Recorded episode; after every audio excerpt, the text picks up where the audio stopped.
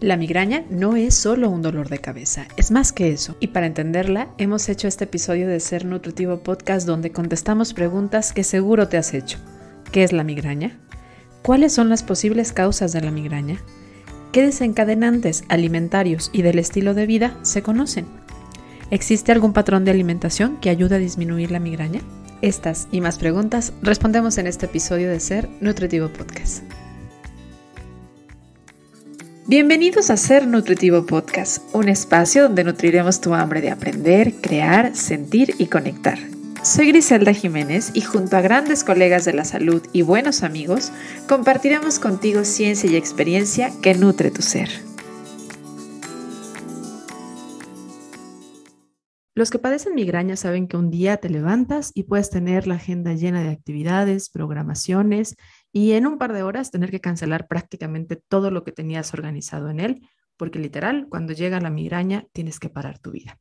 Y la migraña no es una afectación que nada más le ocurra a una cuanta cantidad de la población. En realidad es que hoy por hoy se sabe y probablemente se esté subestimando que la población mundial entre un 12 y un 16% padece migraña o en algún momento la ha padecido. Y no es un dolor de cabeza cualquiera. Quienes lo hemos presentado sabemos que hay mucha sintomatología que va de la mano cuando llega la migraña y que muchas veces hay mucho que tenemos que hacer y podemos aprender de ella cuando la observamos con detenimiento y trabajamos y la abordamos de una manera mucho más integral que solamente calmar o parar el dolor. Hoy vamos a hablar sobre la migraña. Hoy voy a compartir este micrófono contigo en este programa de Ser Nutritivo Podcast para hablar de cómo es que afecta la migraña, qué tipo de alimentación se ha estudiado que puede favorecer a reducir los presentes o, síntomas de la migraña, pero también eh, cuál es la evidencia de qué alimentos pueden ser detonantes y qué condiciones en el estilo de vida también lo pueden detonar. ¿Te quedas en este episodio? Y aunque es un dolor difícil de explicar, vamos a intentar explicar lo que es la migraña y vámonos a las definiciones. La migraña es un trastorno neurológico, ¿sí? Como te decía, no es un dolor de cabeza habitual ni normal, ni solamente es como una ligera jaqueca. Está caracterizada por ser un dolor que es debilitante y además incapacitante. Corresponde a una de las principales causas de incapacidad laboral en el mundo, particularmente en las mujeres. Y es que es bien sabido que es mucho más presente en las mujeres que en hombres. Ahorita vamos a revisar qué asociación hay con las hormonas que posiblemente estén generando que sea mucho más presente en mujeres, sobre todo en edades entre los 15 y los 44 años de edad. Características importantes de cómo se siente. Es un dolor punzante, es un dolor centrado casi siempre en alguna parte de la cabeza o de la cara y regularmente se le cataloga como unilateral, es decir, solamente duele una parte, ya sea el lado derecho o el, lado izquierdo o la parte de atrás de la cabeza, aunque hay personas que lo pueden llegar a sentir en diferentes lugares, pero es un dolor muy agotador y un dolor muy incapacitante. Y además viene con otros síntomas que lo acompañan, síntomas como eh, fotofobia, esta sensibilidad a la luz, por eso una de las recomendaciones más comunes, pero vamos a abordar muchas otras más en este episodio, es el meterte a un lugar oscuro, ponerte eh, unos, unos lentes para dormir o, como para taparte la visibilidad. Pero también eh, una de las características es que genera mayor sensibilidad al ruido, genera un poco para algunas personas, no todos, náusea o vómito, vértigo, sensibilidad al movimiento y sensibilidad a los aromas. Ahora, está asociado a muchas otras eh, comorbilidades. Hay que entender que cuando una enfermedad o una sintomatología es tan incapacitante, regularmente puede venir asociado de algunas otras afectaciones o generar otras afectaciones en otros órganos del cuerpo, como es el caso de la asociación que se ha visto con trastornos psicológicos como es la ansiedad y como es la depresión, trastornos del sueño, ahorita hablaremos cómo el sueño es un recurso muy importante para poder evitar este detonador de la migraña y qué hay detrás de todo esto. También, por supuesto, la fatiga, el cansancio crónico puede generarse a partir de estar experimentando la migraña porque hay que resaltar que al no ser un dolor de cabeza normal, al ser una condición neurológica, esta en algunas personas puede perdurar hasta 15 días. Es cuando se le llama como eh, migraña crónica y se presenta 15 días y hasta 3 meses, o sea, estar alternando 15 días sí, 15 días no. Y realmente, pues esto puede resultar muy debilitante y afectar mucho a la calidad de vida, tanto emocional como social del individuo. Eh, está asociado también con otros factores de riesgo cardiovasculares, como es el caso de la hipertensión arterial, como es el caso de la diabetes tipo 2 y la hipercolesterolemia, o llamado también el colesterol alto en sangre. Eh, asociado también a enfermedades como dolor de la lumbar, eh, renitis alérgica y asma. ¿Cuál es el impacto que tiene? Vamos a intentar irnos poco a poco. ¿De qué manera impacta? Y para eso te pido que seas muy sensible y lo más empático posible si es que tú eh, lo has vivido, que te pongas en ese recuerdo de lo que se vive, lo que se siente, y si no, que conectes con esta simpatía en donde eh, te pongas en los zapatos del otro si conoces a alguien, si no te pongas a pensar, ¿qué pasaría en mi vida si yo tendría o pudiera tener dolor de cabeza continuo que me afecta con la luz o aumenta con la luz, que aumenta con algunos olores, que me dificulta tener concentración, que me afecta a eh, mi forma de relacionarme, que puede llegar a afectar mi forma de retener información y de manejar información porque es una afectación neurológica. Imagínate esto desde el individuo, pero también tiene un impacto socioeconómico. La mayoría de las personas que eh, viven o han experimentado migraña eh, varias veces en su vida sabrán que los medicamentos son costosos, porque regularmente los medicamentos para la migraña no, no es un simple medicamento para el dolor de cabeza. Muy pocas veces un medicamento común de la farmacia y fácilmente disponible para dolor de cabeza es suficiente para controlar la migraña. Además, son personas que tienden a visitar con mucha frecuencia a médicos y es común que requiera de la presencia de especialistas. El especialista, al ser una enfermedad neurológica, efectivamente el especialista que la diagnostica es un neurólogo. Sin embargo, como te decía anteriormente, puede haber muchos dolores asociados, fatiga, dolores de lumbares, rinitis alérgica, afectaciones metabólicas, trastornos del sueño, alteraciones en el tema eh, de la conducta o psicológico. Entonces tienden a visitar múltiples eh, profesionales de la salud y esto eleva los costos y por supuesto también el factor tiempo que esto lleva en la búsqueda de la respuesta y sentirse mejor. Genera una disminución muy importante en la productividad. Hoy hay ya referencia que nos dice que afecta hasta en un 75% la productividad laboral y la productividad familiar de estas personas. Una persona que tiene o que padece con frecuencia migraña es, tiene tres veces más posibilidades de ausentarse a una reunión o un evento familiar o social. O sea que probablemente te dijo que sí y hay una alta probabilidad de que no vaya porque no depende del todo de ella. A lo mejor eras parte de esa lista de actividades que tenía por hacer en su día y a los dos, cuatro, cinco horas de que empezó el día, tuvo la necesidad de cancelar porque definitivamente sintió que ya no podía. Y esto genera una afectación muy fuerte a nivel emocional, social, económico del individuo. Así que hay que empezar a dejar de ver las enfermedades o las condiciones de salud como algo que nada más podemos tomar una pastilla o algo aislado que no afecta a todo lo demás. Hay que entender que somos un ser completo y que todo esto y la pérdida de la salud y las sintomatologías pueden afectar nuestra calidad de vida total, completamente. Ahora, ¿cuál es la fisiopatología o qué hay detrás? ¿Qué se conoce que eh, puede estar generando las afectaciones o que genera el, dolor de la migraña? Es complicado de explicar porque hoy todavía hay mucha duda de, desde dónde viene, o sea, cuál es la principal razón de que llegue la migraña para algunas personas y otras no. Aunque hoy por hoy es complicado todavía hablar de cuál es la causa o la única causa de la migraña, se conoce lo que puede estar pasando anatómicamente cuando hay migraña o cuando hay dolor. Y, de esto se habla de que hay una alteración en el sistema trigeminovascular. Y para esto te serviría tal vez haber escuchado, y si no lo has hecho, te invito a que lo hagas, el programa anterior en donde te platicaba sobre el nervio vago y dentro de la introducción te contaba sobre lo que son los pares craneales, ya que el trigémino es justamente uno de estos pares craneales. Ahora, ¿por qué tiene que ver con alteraciones en este sistema? Hay que entender que nuestro cerebro no siente dolor, pero sí hay algunas partes del cerebro que son receptivos al dolor. Uno de ellos es el nervio trigémino. Otro de ellos es el nervio vago, del cual justamente ya abordamos en ese, en ese episodio.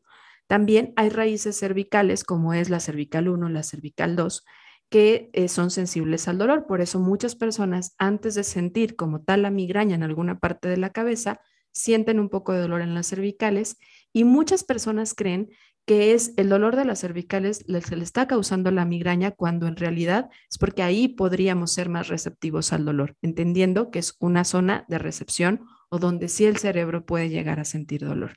También la dura madre y también algunos segmentos proximales a los vasos que están em, relacionados, vasos grandes que están relacionados al cerebro, son sensibles al dolor. Otra de las, de las cuestiones o cosas que se han observado que, que se modifican cuando hay migraña es la vascularidad al cerebro. En algunas personas siendo notorio los aumentos de la vascularidad y en algunas otras la disminución de la vascularidad. Entonces, esto afecta a la actividad, por supuesto, cerebral. Y encontrar la raíz o encontrar cuál es el origen de la migraña es algo que todavía no podríamos decir como tal. Podemos ver lo que se ve en el momento del, dolor, pero como tal todavía hay algunas hipótesis, muchas de ellas con mucha, con mucha fuerza, con muchos, eh, buena data que da peso a estas, pero se habla de que muy probablemente tenga que ver con em, algunos genes que están asociados o expresiones genéticas que están asociados a que tengamos mayores niveles de homocisteína. Cuando la homocisteína aumenta en sangre, esta puede aumentar las enfermedades metabólicas y también puede aumentar la migraña. O sea, en las personas que tienen migraña, se ha visto que las concentraciones de homocisteína son mayores durante y desde días, horas previas al dolor, empiezan a ser mayores. También se ha visto, y esto está muy asociado con el tema hormonal de la mujer, y con que entre un eh, una mayor cantidad de quienes presentan migraña sean mujeres en edades reproductivas entre los 15 y los 44 años de edad. Y es que se ha visto que puede estar asociado a polimorfismos de la recepción de los estrógenos. Entonces, esto eh, ahorita lo vamos a platicar un poco más a profundidad cuando hablemos sobre la migraña menstrual, que es una migraña que al final se siente igual, pero que se da en momentos muy particulares del ciclo menstrual de la mujer y en ciertas etapas de la vida, por supuesto. Algo importante relacionado a la homocisteína y a estos niveles altos de homocisteína y que tiene que ver mucho con la nutrición es el hecho de que em, niveles bajos de vitaminas del complejo B, como es el caso de la vitamina B12, los, el ácido fólico y la vitamina B6, pueden em, ser causa de que la homocisteína se mantenga más arriba. Entonces, deficiencias de vitaminas del complejo B podría ser una de las posibles etiologías o causas de la migraña, porque pueden desencadenar a concentraciones altas de homocisteína. Algo que sí se tiene mucho más identificado, que no es la causa, pero que sí son desencadenantes o detonantes, son varios alimentos o acciones en el día o alteraciones que pueden desencadenar o generar que estas se manifiesten. Vamos a abordar poco a poco uno, cada uno de ellos, pero bueno, por el momento me gustaría hacerte una lista de algunos, como es el caso de la caída abrupta de los estrógenos, que particularmente sucede previo a nuestra menstruación y que está muy asociada con la migraña menstrual que ya te mencioné y que te mencionaré en un momento más y que también se ve muy asociado en mujeres en la menopausia o perimenopausia. Recuerda que previo a la menopausia puede haber movimientos abruptos también del estrógeno que pueden generar que las mujeres tengan o presenten migraña, muy asociado particularmente a este polimorfismo en los receptores de estrógeno, del cual ya te platiqué que es una muy posible etiología o causa de la migraña. Otro factor desencadenante es el estrés.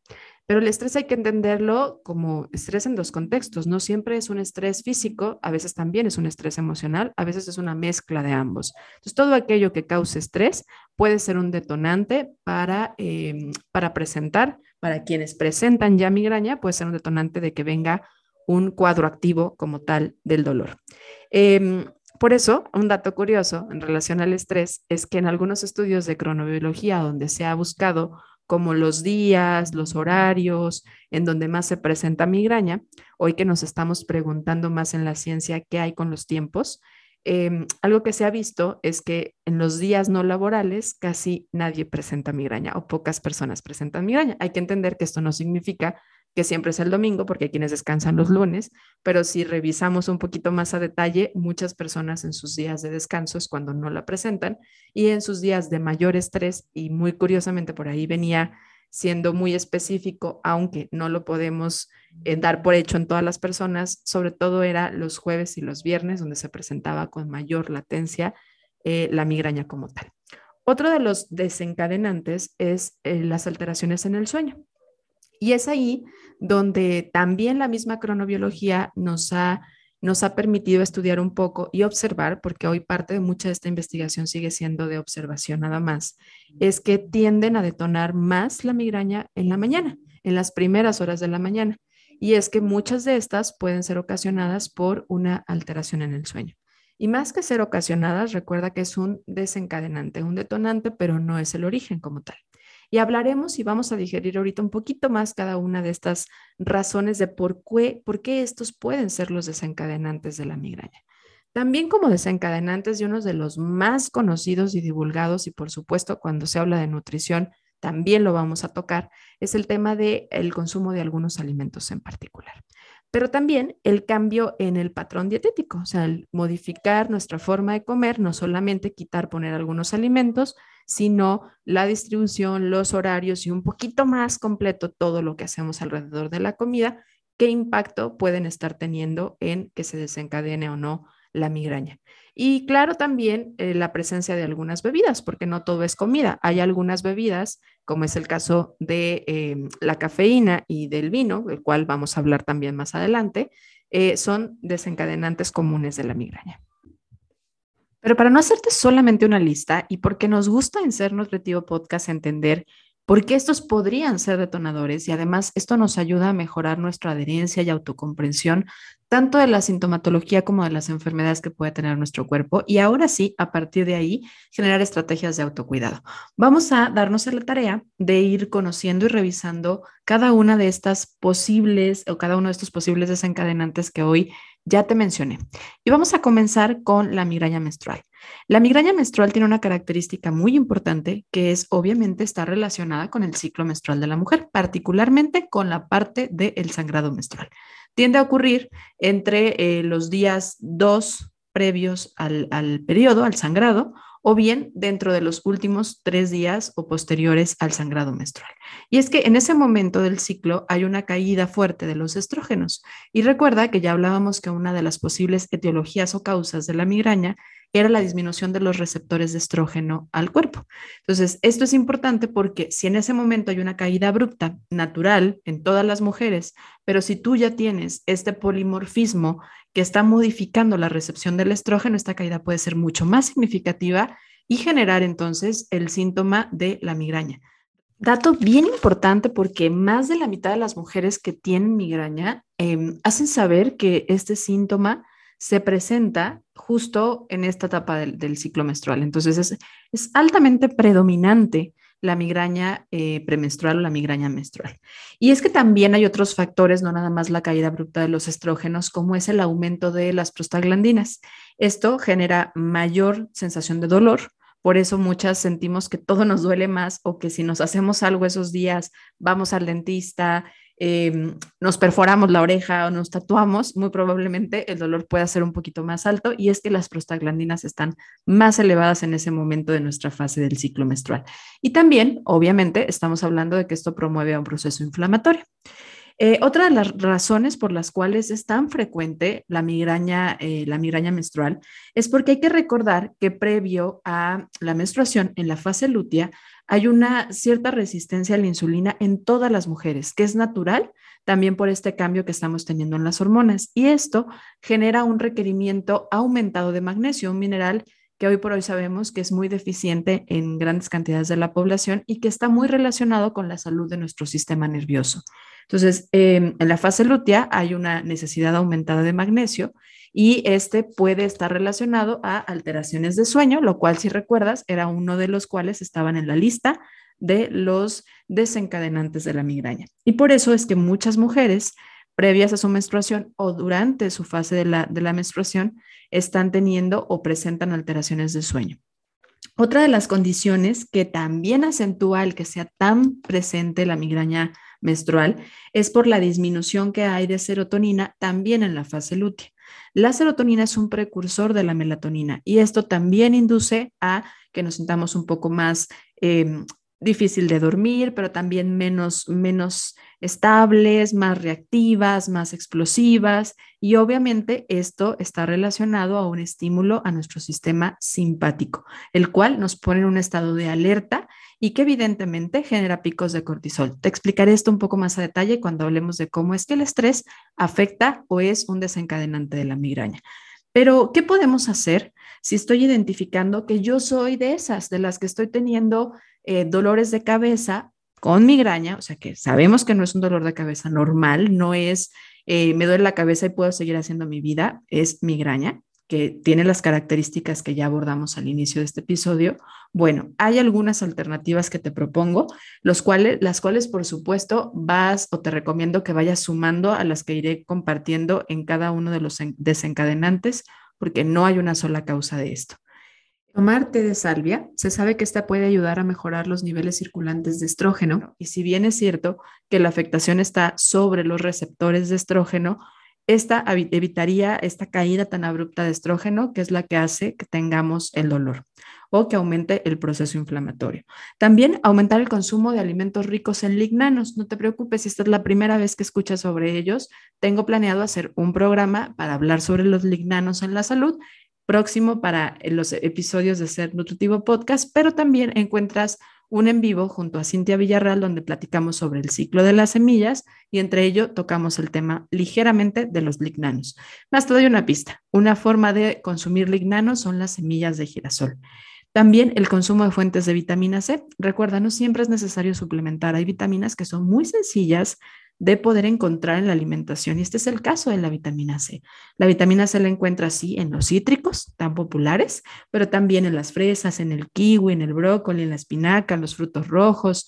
Lo importante es consumir fuentes vegetales. Entre más verduras, frutas, más fácil vas a cubrir tus requerimientos de vitamina C.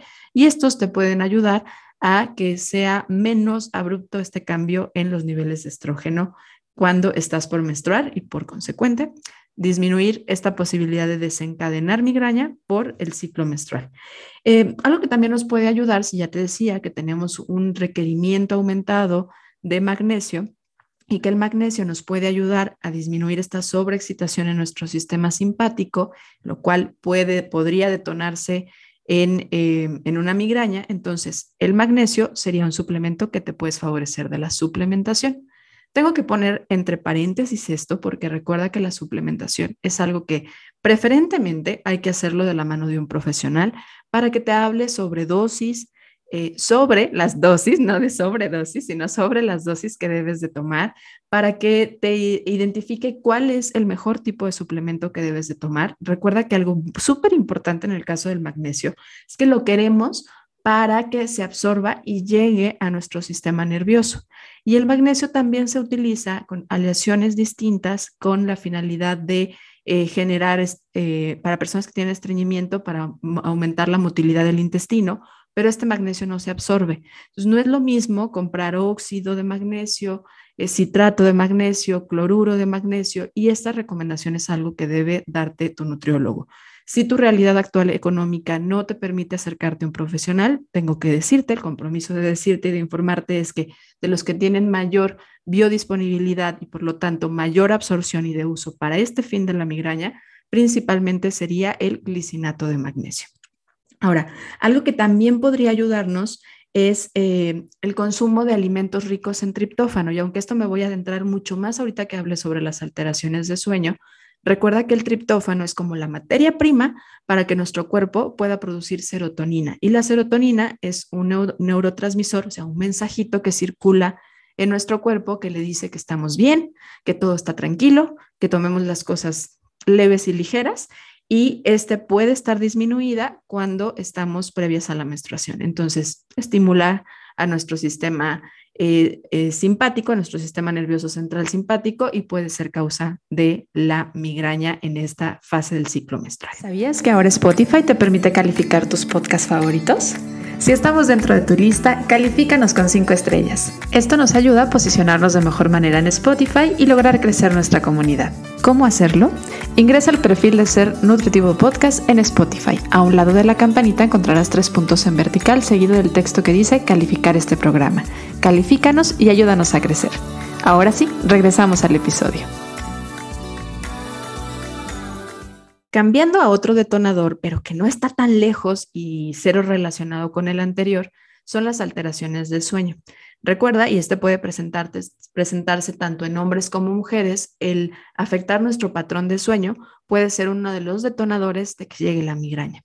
La melatonina, que es la hormona conocida como la hormona del sueño, juega un papel muy importante en la regulación del GABA, el cual es un inhibidor de nuestro sistema nervioso central simpático, el cual nos ayuda entonces a estar relajados, ¿sí?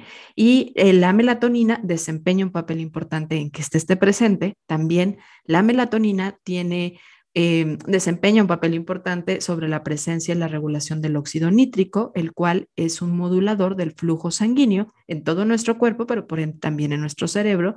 Y recuerda que dentro de lo que se veía en la fisiopatología de una persona que tiene migraña, es que hay afectaciones en la, em, en la transportación de fluidos, de, flujo sanguíneo a nuestro cerebro. Entonces, bueno, la melatonina ayuda con esto. Otra cosa que hace la melatonina es que es reguladora de la activación del nervio trigémino. ¿Te acuerdas de cuando te platicaba hace un ratito? El nervio trigémino, que es uno de los cuales puede alterarse o estar sobreestimulado y genera dolor. Entonces va muy de la mano con la presencia de la migraña. También la melatonina activa la neuroinflamación. Cuando está muy abajo, puede activar la neuroinflamación. La melatonina, además, eh, hay que considerarlo como un importante eh, antioxidante y como un importante antiinflamatorio del cuerpo. Entonces, si ya sabemos que el no dormir genera un proceso inflamatorio y el no dormir genera un proceso oxidante que va a generar un proceso estimulante a nuestro sistema nervioso, hay grandes posibilidades de que cuando alteramos nuestro patrón de sueño o no dormimos suficiente y en buena calidad, tengamos la posibilidad de que nos visite doña migraña.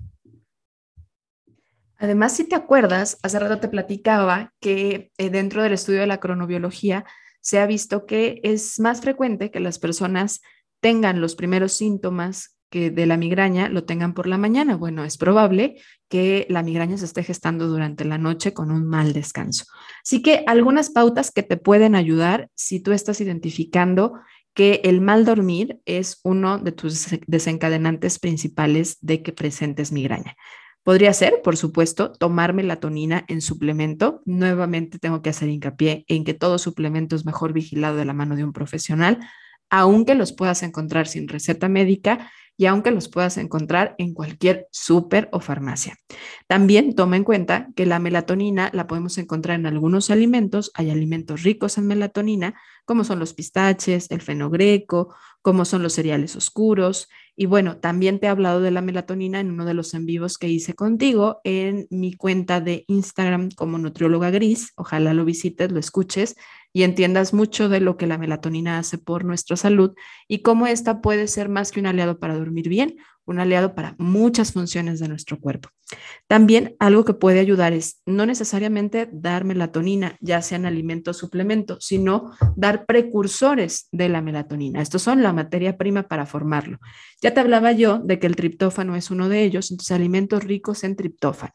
El triptófano es un aminoácido, por lo tanto viene en alimentos de proteína, alimentos ricos en proteína, como es el pollo, como son los lácteos, por eso los bebés se duermen cuando toman su leche eh, algunas, algunos vegetales también son buena fuente de triptófano y en el caso en el que el, tengas muy alterado el patrón de sueño, recuerda que también lo puedes suplementar como 5-HTP, que es la forma de tomar el triptófano suplementado, siempre de la mano de un profesional que te guíe. Claro, antes de hacer cualquiera de estas dos recomendaciones anteriores, revisa tu higiene de sueño. Recuerda que un buen sueño se gesta a lo largo del día, entonces revisa qué estás haciendo en tu día, que estés teniendo eh, frecuencias en tu, en tu patrón de alimentación, que estés teniendo momentos de desconecte antes de, de, dormir, que estés alejándote de las pantallas que puedan estar estimulando tu sistema nervioso, que mantengas una buena temperatura en el lugar en el que vas a dormir, sea un ambiente tranquilo. Y bueno, también hemos hablado sobre el sueño en episodios anteriores. Te voy a dejar un par de ligas en donde puedes profundizar un poco más en el caso en el que tú identifiques que el patrón que te esté generando eh, desencadenante de la migraña sea las alteraciones en el sueño, bueno, pues revisa tu higiene de sueño y lo puedes identificar qué más hay que hacer en los episodios que te voy a compartir. Claro, también haz medidas de relajación. Recuerda que nuestro día a día frecuentemente estamos muy estresados y eso es lo que muchas veces no nos permite dormir, llevarnos muchas actividades eh, que no vamos a hacer físicamente, pero mentalmente nuestro cerebro seguirá intentando resolver durante la noche. Entonces, busca periodos de relajación durante tu día y sobre todo previos a dormir. Y evita eh, ayunos, evita ayunos prolongados o que te puedan generar descontrol de la glucosa. No necesariamente siempre son muchas horas de ayuno. Vamos a hablar un poquito más sobre el ayuno en un momento más, pero tome en cuenta que una baja de glucosa o una alta de glucosa, cualquiera de las dos, pueden afectar la calidad de tu sueño. Otros de los desencadenantes, que por supuesto no podemos dejar de hablar, es el estrés. Y lo haremos de una manera lo más rápido que se pueda, porque ya sabes que el estrés es todo un tema y lo hemos intentado abordar desde diferentes áreas. Pero bueno, ¿en qué relación se puede o cómo, cómo identificar eh, qué hay detrás del estrés que puede ser el desencadenante de la migraña? La estimulación que genera al sistema nervioso cuando estamos estresados es una estimulación a nuestro sistema parasimpático, aquel que nos pone en un estado de alerta o en un estado de huida. Y para poder relajarnos necesitamos activar al antagónico, que es el sistema parasimpático. Recuerda que si es la primera vez que escuchas algo sobre esto, hice un programa anteriormente que justo lo hice porque necesitaba que supieras esa información antes de hablarte sobre la migraña en donde te platicaba sobre el nervio vago como aliado y donde te di las bases para entender un poco más a tu sistema nervioso. Cuando estamos estresados, puede, em, va a haber, sí o sí, un aumento de una hormona llamada cortisol. La hormona del cortisol estimula al, al sistema nervioso simpático y este nos va a poner en un estado de huida o ataque, por lo cual nuestros músculos van a llamar la atención y van a tener mayor presencia de oxígeno, mayor presencia de flujo sanguíneo.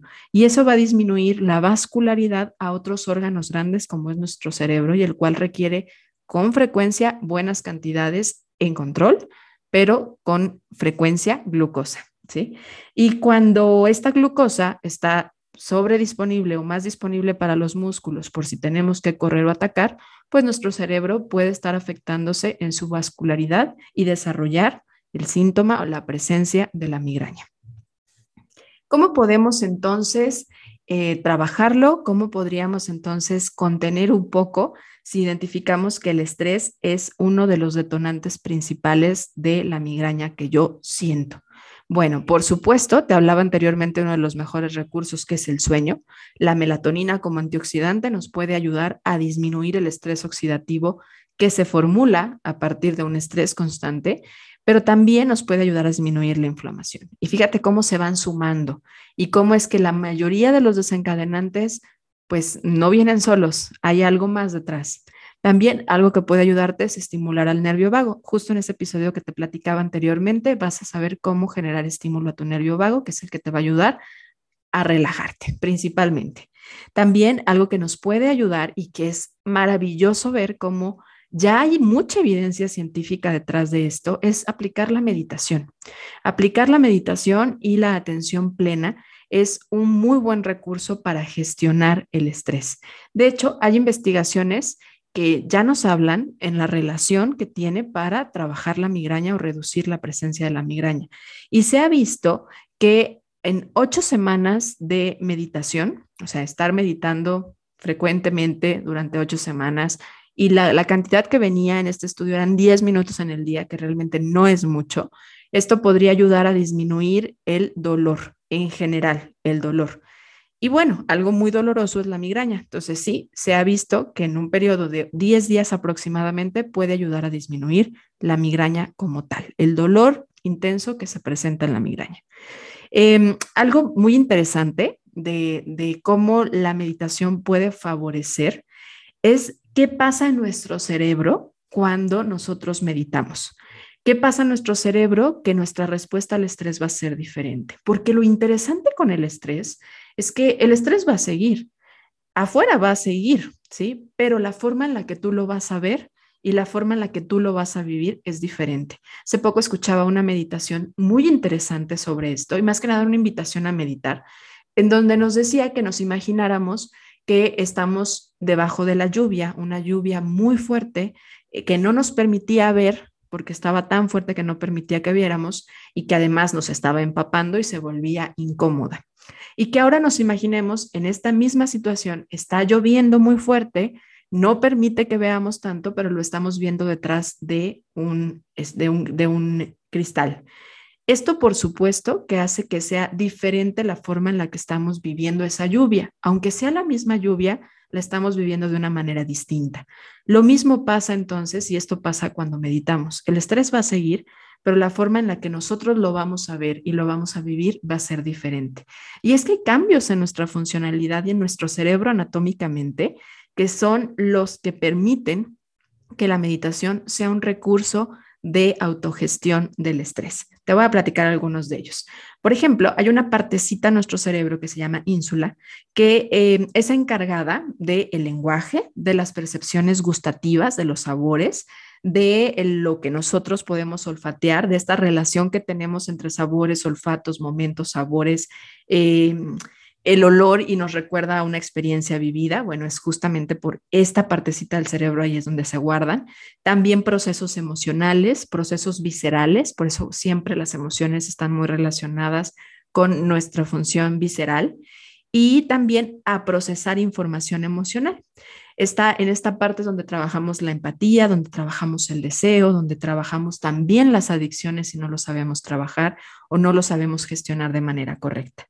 Y cuando nosotros meditamos, hay cambios en nuestra ínsula, cambios que hacen que seamos menos susceptibles a el estrés, menos reaccionables solamente al estrés.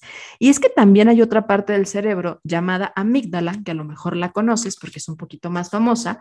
Esta se encarga de modular las reacciones y disminuye, se ha visto como en las personas que meditan, disminuye su tamaño. Entonces, cuando meditamos nos volvemos menos reactivos, y esto favorece a no estar explosivos, a no estar sobreestimulados en un mundo donde hay tanto estrés. Entonces, bueno, estas podrían ser dos buenas razones para que metas la meditación a tu día a día. Y recuerda que meditar se puede ver de muchas maneras.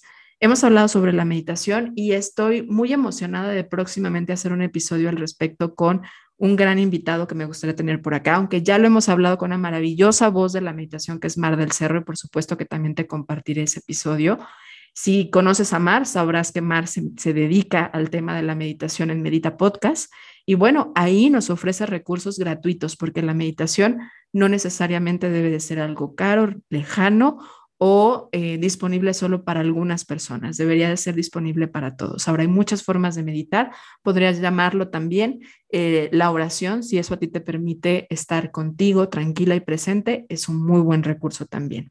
Pero meditar se ha visto como en 10 semanas aproximadamente puede disminuir la frecuencia y la intensidad del dolor de la migraña hasta en un 50%.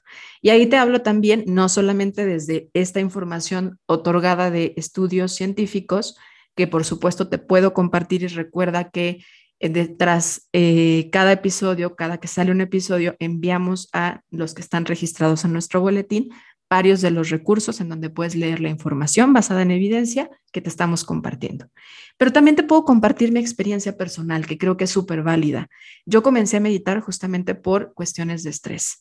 Particularmente mi estrés se vivía y se sentía y dolía en la mandíbula, llamado como muchas personas lo conocen, bruxismo. Y cuando a mí me hablaron del bruxismo, yo dije, bueno, pues sí, me pongo una guarda y listo, protejo los dientes, pero el tema es que no duermo bien pero el tema también es que no duermo bien porque no gestiono bien mi estrés. Y eso fue mi primera acercación, a, mi primera cercanía a la, a la meditación como tal de manera lo más formal, y lo pongo entre comillas, em, porque obviamente hay muchas otras maneras de hacerlo, pero para mí esa fue mi primera forma de acercarme y razón para acercarme. Y efectivamente prácticamente puedo decir que ha disminuido de forma muy considerable el bruxismo y que también esto hace menos frecuente las migrañas en mi día a día. Te hablo desde la persona profesional que soy de la salud, la evidencia científica, pero también creo que es importante que hablemos desde la experiencia personal y por eso te lo quería compartir. También hay algunos eh, nutrimentos que nos pueden ayudar a la relajación. Muy particularmente hay minerales y vitaminas que nos pueden ayudar a estar más relajados y a cuidar a nuestro sistema nervioso. De minerales ya te hablé de alguno de ellos, que es el magnesio.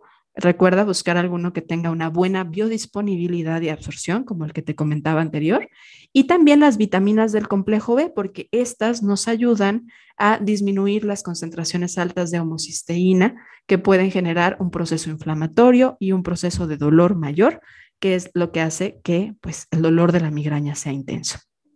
Hay también eh, alimentos detonantes y los alimentos detonantes Híjole, yo creo que son los más conocidos. De hecho, es interesante porque dentro de varios estudios nos dábamos cuenta al revisarlos que la mayoría de las personas tienen identificados ya algunos alimentos que les detonan la migraña.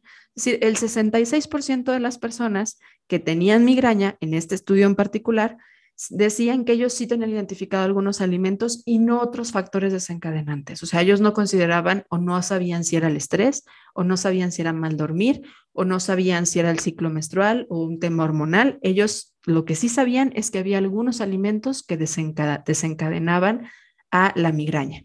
Y es que eh, la dieta puede tener, y recuerda, dieta, cuando yo hablo de dieta en estos episodios y en cualquiera de los de Ser Nutritivo Podcast o cualquiera de las redes sociales que nos acercan, estamos hablando de nuestra forma de comer, sin moralizar ninguna. Pero entonces, la dieta puede tener efectos sobre la modulación de las neuropatías, sobre los neuroreceptores y también sobre los canales de iónicos de nuestro sistema nervioso.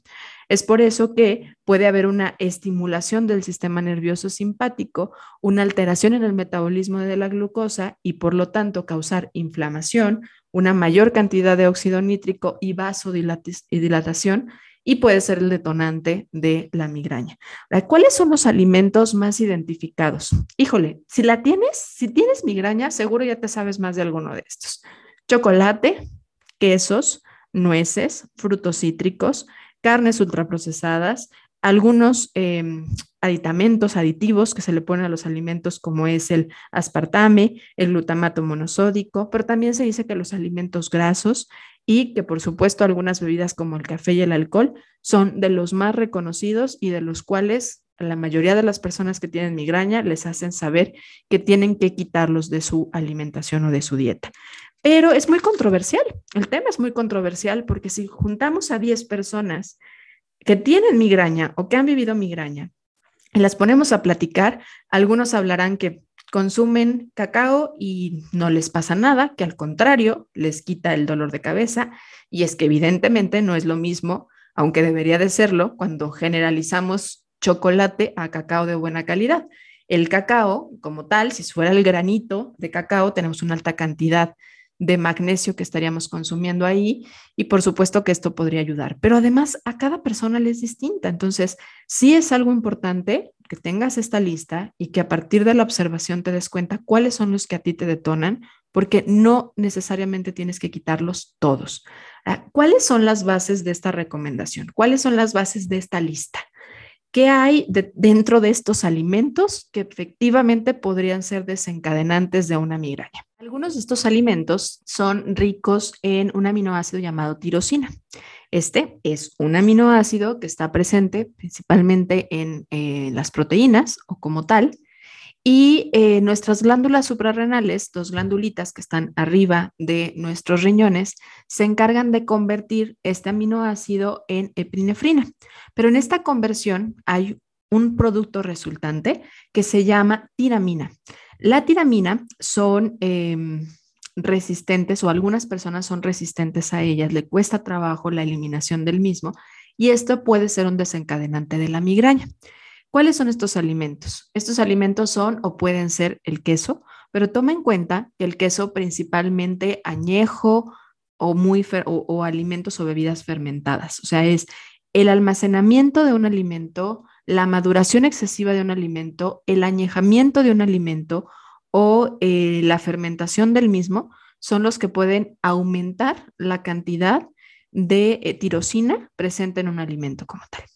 Entonces, em, además de los quesos, que hablaríamos, por ejemplo, del queso feta, el cheddar, el azul, ese tipo de quesos son los que tienen mayor cantidad, también hay carnes procesadas que tienen una buena presencia de, tirosina, como podrían ser, por ejemplo, los embutidos, como el tocino, ¿sí? que pues, al final son también productos como añejos, el y los productos ahumados, como el salmón ahumado, el atún ahumado, también alimentos fermentados o en escabeche, y aquí entran muchos que además conocemos que son muy útiles para la microbiota, pero si tú tienes una cierta frecuencia, identificas además, logras identificar que sí te lo detonan los alimentos ricos en tirosina porque tienes dificultad para eliminar la tiramina, entonces, aunque sean muy útiles para la salud digestiva, tómalos con observación identificando si son útiles o no y beneficiosos a ti, para ti o no.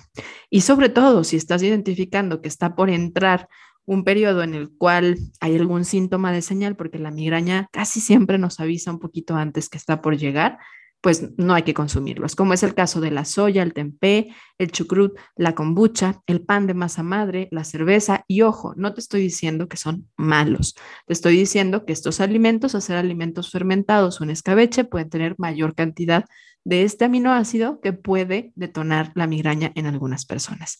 También ahí hablé de la cerveza y vamos a hablar también en un momento más sobre el vino, pero hay que entender que estos, pues sobre todo es por el, tipo de fermentación que tienen. El vinagre, particularmente el vinagre de vino, también es un alimento rico en tirosina y la salsa de soya de la cual ya te hablé. Entonces, por eso muchas personas después de ir a la comida china, como que llega la migraña. Y en el alcohol, que es otro de los, de los detonantes o, o, facilitadores de que llegue la migraña, bueno, se han observado varias cosas. Fíjense, esto, estos datos salen de tres artículos que leí y en uno, las personas decían que el alcohol era un desencadenante en el 17% de los casos que tenían de migraña. Otros lo consideraban cerca de un 20% de sus casos y en otro estudio un 35% de sus casos. O sea, sí es un desencadenante importante. Pero cuando hablamos particularmente del vino, es el 77% el, de los mayores desencadenantes de la migraña es el vino. Entonces, seguido de la cerveza. Entonces, bueno, obviamente, si me quiero tomar eh, de vez en cuando una bebida alcohólica y tengo migraña, pues hay que saber escoger cuál sería una mejor bebida alcohólica que no me genere o que tenga menores posibilidades de desencadenarme una migraña. Y hablando de bebidas, voy a hablarles de una de probablemente de las bebidas más amadas en el mundo. Me atrevo a decir que la más amada en el mundo y consumida, que es el café que me doy cuenta que no hemos hablado del café en Ser Nutritivo Podcast, así que lo anotaré en uno de los temas que abordaremos más adelante, ya sea en un programa, en una modalidad de programa como la que estamos teniendo ahorita, donde yo te platico, o en una entrevista, pero creo que necesitamos sentarnos a hablar del café. Ahora, el café es eh, una bebida muy conocida también como un posible eh, desencadenante de la migraña. Pero ahí hay mucha controversia, es de esos que sí hay controversia, porque hay quienes sienten migraña por tomar el café y hay quienes sienten migraña por la abstinencia del café. Entonces, em, algo interesante con el café, y si nos ponemos a pensar por qué podría el café ser un estimulante y un causante o un desencadenante, desencadenante sería la palabra correcta, de la migraña, bueno, el café, tomen en cuenta que no es una bebida Em, energetizante, como muchas personas lo siguen creyendo. Es una bebida estimulante, que es distinta. No da energía, no da calorías, da estímulo. Y al dar estímulo, al cual estimula es al sistema nervioso central. Y particularmente nos pone en un estado de alerta o de respuesta, lo cual significa que estimula a nuestro sistema simpático. Y recuerda que un sobreestímulo al sistema nervioso simpático puede ser un estresor para tu cuerpo y por lo tanto todas las recomendaciones expresadas anteriormente cuando hablábamos sobre el estrés podrían venir también a estar presentes en esta parte del episodio, porque podría la cafeína ser un, algo que contribuye ¿sí? a, la presencia de la migraña. Eh, ahora, hay que dejar claro que estamos hablando del café porque es una de las bebidas que más comúnmente la gente toma y por las cuales consume cafeína, pero hay otras fuentes también de cafeína y es en general la cafeína el estimulante que puede causar esto. O sea, no necesariamente es el café. Hay algunos test que también lo pueden causar. Hay algunas bebidas energetizantes que ahí sí traen a veces energía y otras veces, eh, y traen como base también, traen cafeína, que también podrían estimular al sistema nervioso. Y un dato interesante sobre la cafeína es que uno de los síntomas que acompaña a la migraña para muchas personas es el vértigo. Y el 69% de los casos con vértigo son ocasionados por la toma de café. Entonces, bueno, si tú eres de los que tiene vértigo cuando tiene migraña, revisa cuántas tacitas de café te estás tomando al día, tal vez por ahí vaya. Otra de las cosas que, eh, o intervenciones que se ha visto, así como, bueno, ya, ya hablamos de modular el estrés, mejorar la calidad de sueño, las horas de sueño, em, revisar o mejorar el consumo de, alimentos ricos en fitoestrógenos cuando vayamos a menstruar para prevenir la migraña menstrual y bueno, lo que hemos platicado hasta ahorita. Otra intervención común en la alimentación para trabajar o evitar la, la migraña es eh, eliminar alimentos ricos en alergénicos. Y hay que poner una pausa y hay que ser muy cuidadosos en, llevar esto a creer que todo es para todos, ¿sí? Y es que eliminar los alergenos puede ser útil si sí efectivamente hay una alergia. Recuerda que ante una alergia, efectivamente va a haber una respuesta inflamatoria y a mayor inflamación, pues sí cabe la posibilidad, porque nuestro sistema inmunológico está en un estado de alerta, estimulación a nuestro sistema simpático y sí podría ser un detonante de la migraña. Pero no todas las personas tienen alergias a todos los alimentos conocidos en la lista de alergénicos. Entonces, sí es importante que si tú vas a hacer una dieta de eliminación, Em, para trabajar o ver la migraña desde un enfoque alimentario y si consideras que podría ser por las alergias alimentarias, lo hagas de una manera acompañada, transicional, en donde sí identifiques personalizada para poder identificar cuáles son los que a ti te están causando alergia y otra cosa que puede ayudarte es hacer un perfil para identificar cuáles son los alimentos que sí te causan alergias y no hacerlo nada más a partir de una dieta de eliminación de una lista general. Porque recuerda que las dietas de eliminación pueden, eh, ser contraproducentes, ser restrictivas y ser poco sostenibles. Así que hay que tener precaución con ese punto, como con esta pauta. Ahora, en los últimos años se, se ha observado o se ha estado estudiando más el tema de los patrones alimentarios. Antes, sobre todo en la última década, porque antes eh, la mayoría de la investigación era como, ah, un nutrimento, vamos a observar qué hace este nutrimento en el cuerpo. ¿Cuántas personas tienen deficiencia de este nutrimento? ¿A qué, ¿En qué órganos participa? ¿Sí? O este alimento tiene tales nutrimentos. Ahora lo que se está observando es el patrón, los patrones de alimentación, de consumo, de estilo de vida, porque nos damos cuenta que pues todo se une y estamos buscando unir eso a partir también de la investigación. Y aunque aquí hay que decir que hay muy poca evidencia y la evidencia que hay todavía es débil y no la podemos extrapolar a recomendaciones clínicas, sí es importante, siento yo, que empecemos a darnos cuenta de algo que nos está empezando a decir la investigación al respecto de patrones de alimentación y migraña. Se ha estudiado, por ejemplo, la dieta de bajo índice glucémico relacionado a la migraña.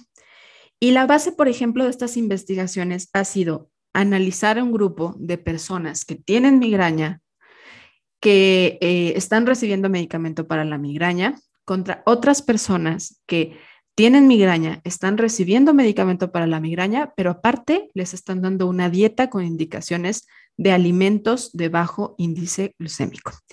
Y el impacto que se ha visto en este grupo, particularmente en esta investigación, es que sí hay una disminución de, eh, de la intensidad del dolor, es la intensidad, no de la frecuencia en la que duele, la intensidad de dolor en un periodo de tres meses.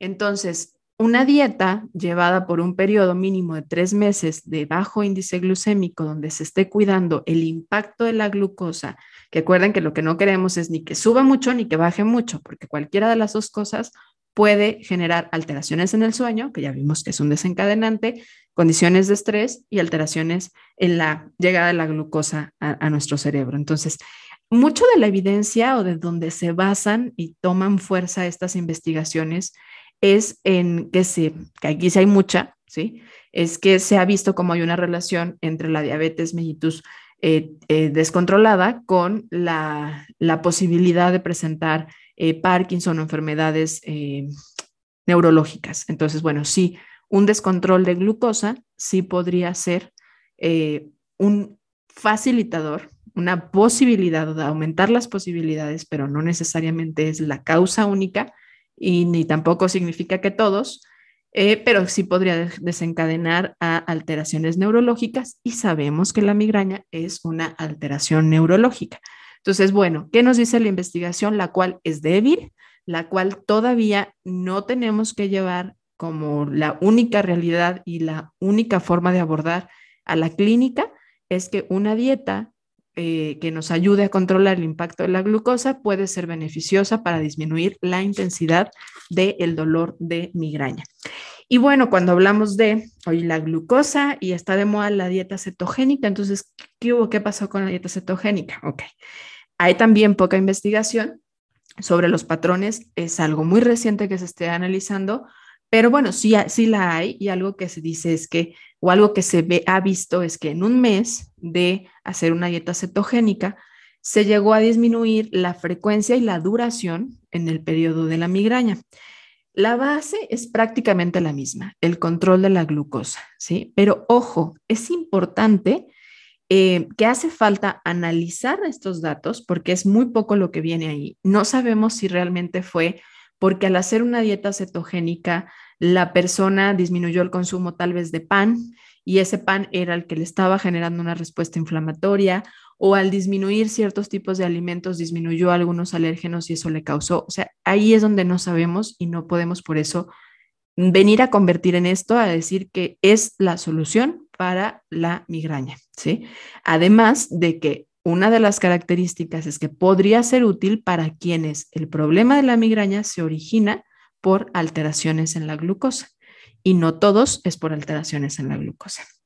Y bueno, hablando de tendencias y también que va muy de la mano y que regularmente, si bien no es una dieta, es una estrategia que se suma eh, para cuestiones de regulación de la glucosa, es el ayuno.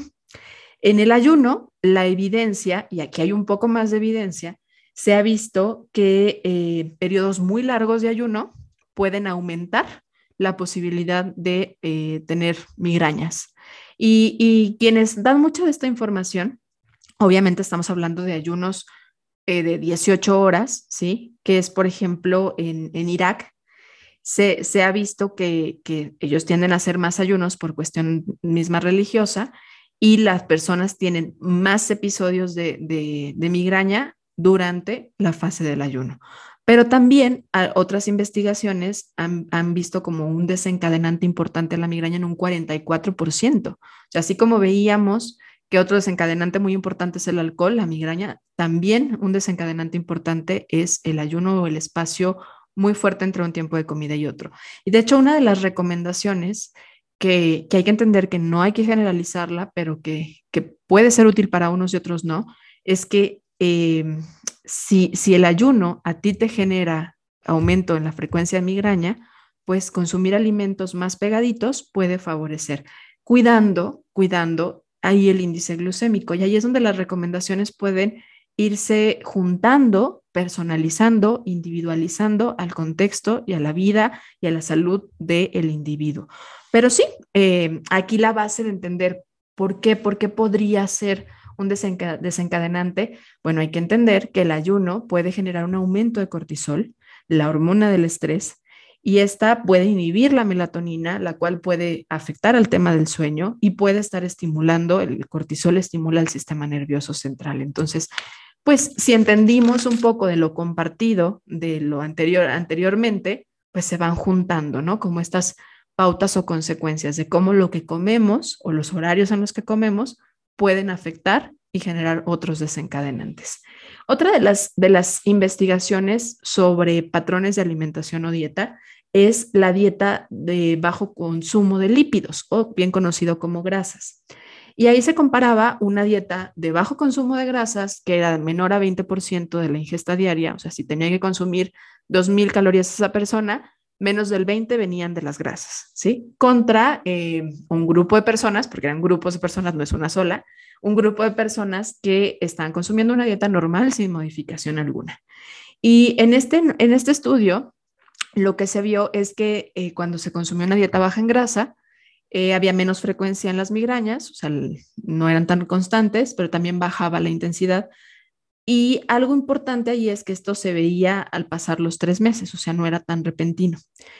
Cuando yo leí este estudio y me gustaría comentarlo, creo que hay mucha información que le hace falta y traspolar o quedarnos solamente con estas conclusiones podría ser peligroso porque no se, no se hablaba sobre la calidad de los ácidos grasos que se dieron, porque em, no sabíamos si había mejorado el perfil de lípidos de estas personas, si tenían hipercolesterolemia o no, y a lo mejor eso es lo que había generado que disminuyera la migraña y mejorara la vascularidad. Entonces es, creo yo, peligroso que de repente transpolemos esto allá algo de recomendación como tal, y donde hay un poco más y, creo que ahí es donde podríamos entender un poquito más esta parte de la calidad de las grasas más que la cantidad.